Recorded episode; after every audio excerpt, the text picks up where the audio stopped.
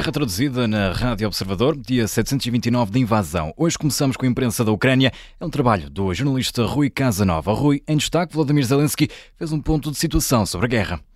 O presidente ucraniano falou numa reunião com comandantes do exército, fez um ponto de situação. Como dizias, as declarações são aqui citadas pelo jornal RBK Ucrânia e foram vários os temas em cima da mesa nesta reunião. Em destaque, Avdivka e os caças F-16. Ora, sobre Avdivka, a cidade que recentemente foi tomada pelas tropas russas, Zelensky fala na construção de uma nova linha de defesa, isto depois do exército confirmar a retirada desta cidade já sobre o fornecimento de caças F-16, uma situação discutida há muito tempo, o envio de caças F-16 por parte de vários países ocidentais para a Ucrânia. Eh, o presidente Volodymyr Zelensky falou sobre o calendário das entregas, diz que está para breve, mas não entra em grandes detalhes. Certo é que esta reunião está em destaque em vários jornais ucranianos desta quinta-feira. As autoridades ucranianas alertam que 24 civis já morreram com ataques da Rússia com mísseis da Coreia do Norte.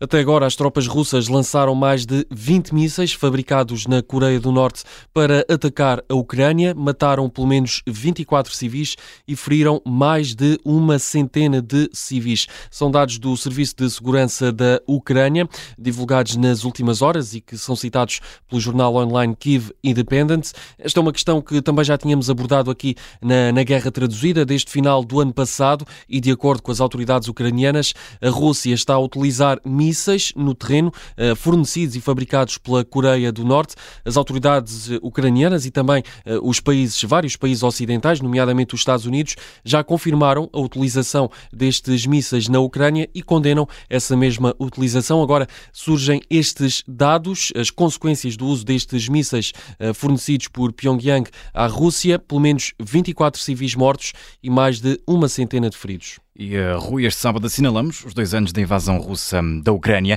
As Nações Unidas divulgam hoje dados que mostram bem o impacto desta guerra na população civil.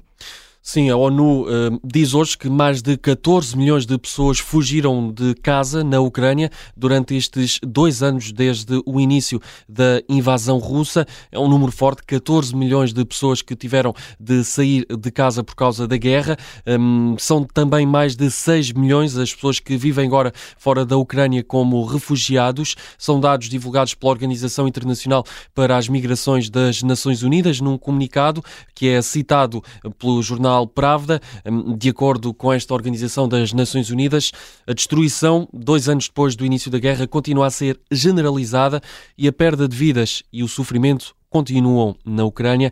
É o alerta deixado pela ONU numa altura em que, como dizias, Gabriel, nos aproximamos deste marco, os dois anos desde o início da invasão russa da Ucrânia. É o ponto final deste episódio de Guerra Traduzida, já a seguir, a imprensa da Rússia.